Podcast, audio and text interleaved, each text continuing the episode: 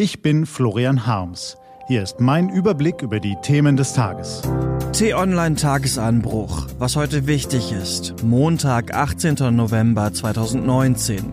Heute vom stellvertretenden Chefredakteur Peter Schink.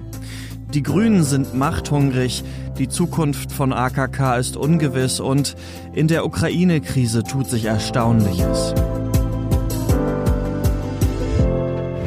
Was war?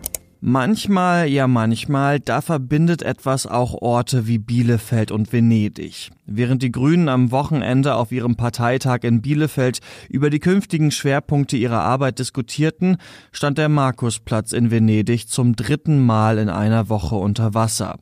Der Höchststand des Wasserpegels 1,87 Meter über Normal. Normal ist das nicht. Wer sich jetzt freut, die Klimakrise könne ja so schlimm nicht sein, es regne ja endlich wieder ordentlich, den belehren die Experten eines Besseren.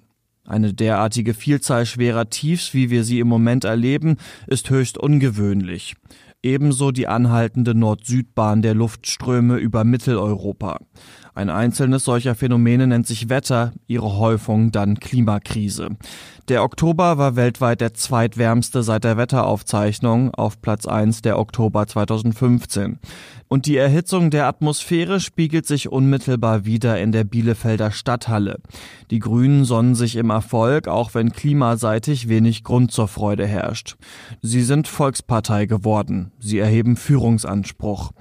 Doch regieren bei den Grünen die Realos oder die Fundis? Solche Flügelworte gehören scheinbar der Vergangenheit an. Die Beschlüsse des Bielefelder Parteitags sind in Teilen durchaus radikal. Nicht immer folgten die Delegierten ihrer Führung. Der CO2-Preis soll künftig bei 60 Euro starten und dann jedes Jahr um 20 Euro angehoben werden. Der Mindestlohn soll auf 12 Euro steigen und Hersteller zu einer Recyclingquote verpflichtet werden. Kein Widerspruch zum Regierungswillen finden die Grünen. Beide Parteivorsitzende betonen, es sei an der Zeit, Regierungsverantwortung zu übernehmen. Der Klimawandel hat die Partei beflügelt. Nun ernten Robert Habeck und Annalena Baerbock den Erfolg. Doch der grüne Erfolg hat noch einen zweiten Grund. Glaubwürdigkeit. Im aktuellen Politbarometer kommen nur drei Politiker auf Werte über 1,0. Der grüne Ministerpräsident Winfried Kretschmann Bundeskanzlerin Angela Merkel und Grünen-Chef Robert Habeck. Viele Menschen haben den Eindruck, wenn grüne Politiker reden, sagen sie, was sie meinen. Habeck sagt in Bielefeld Sätze wie Politik als das Machbare zu bezeichnen, heißt im Status quo zu verharren. Er sagt das leidenschaftlich in Anspielung auf Angela Merkels Worte zum Klimapaket. Obwohl der Habeck-Satz inhaltlich ein Tritt vor das Schienbein des politischen Gegners ist, drückt er in Mimik und Gestik aus, es gehe ihm dabei nur um grüne Werte. Seine Leidenschaft wirkt. Über die TV-Bildschirme direkt in unser Wohnzimmer. Was steht an?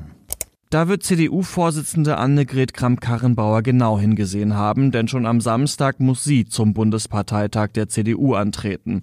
Sie hat es nach Merkels Rücktritt nicht verstanden, Aufbruchsstimmung zu erzeugen. Beim Parteitag in Leipzig steht die Führungsfrage im Raum wie ein unsichtbarer Elefant. Die Spin-Doktoren sind bereits dabei, die Spielräume auszuloten. Armin Laschet antwortete auf die Frage, ob Kramp-Karrenbauer den ersten Zugriff auf eine Kandidatur habe. Die Parteivorsitzende ist die Parteivorsitzende und sie hat selbst gesagt, sie wird diese Diskussion führen. Ihr schärfster Kritiker Friedrich Merz hält es gar nicht mehr für nötig, noch weiter zu sticheln. Er sagt einfach, Sie hat unser aller Unterstützung verdient. Nachsatz, auch wenn es schwierig wird. Damit ist alles gesagt. 5000 neue Mobilfunkmasten sollen in diversen Funklöchern der Bundesrepublik wie Grassamen verstreut werden. Das Besondere, der Bund selbst nimmt das dafür nötige Geld in die Hand, rund 1,1 Milliarden Euro. Das ist Teil der neuen Mobilfunkstrategie, die das Kabinett heute bei seiner Klausur beschließen will. In der Ukraine-Krise tut sich Erstaunliches. Erst wurde bekannt, dass am 9. Dezember in Paris der russische Präsident Wladimir Putin und sein ukrainischer Kollege Wladimir Zelensky zu einem Gipfel unter deutsch-französischer Vermittlung zusammenkommen wollen. Gestern nun die Meldung aus Russland, man wolle die drei im vergangenen Jahr festgesetzten ukrainischen Schiffe zurückgeben. Die Übergabe soll schon heute in internationalen Gewässern erfolgen. Es ist das erste Entspannungssignal nach Gefangenenaustausch und einigen Truppenbewegungen in der Ostukraine. Diese und andere Nachrichten, Analysen und Kolumnen gibt's den ganzen Tag auf t-online.de. Das war der T-Online-Tagesanbruch vom 18. November 2019. Produziert vom Online-Radio- und Podcast-Anbieter Detektor FM. Den Tagesanbruch zum Hören gibt's auch auf Amazon Echo und Google Home. Fragen Sie nach T-Online-Tagesanbruch. Ich wünsche Ihnen einen guten Montag. Ihr Florian Harms.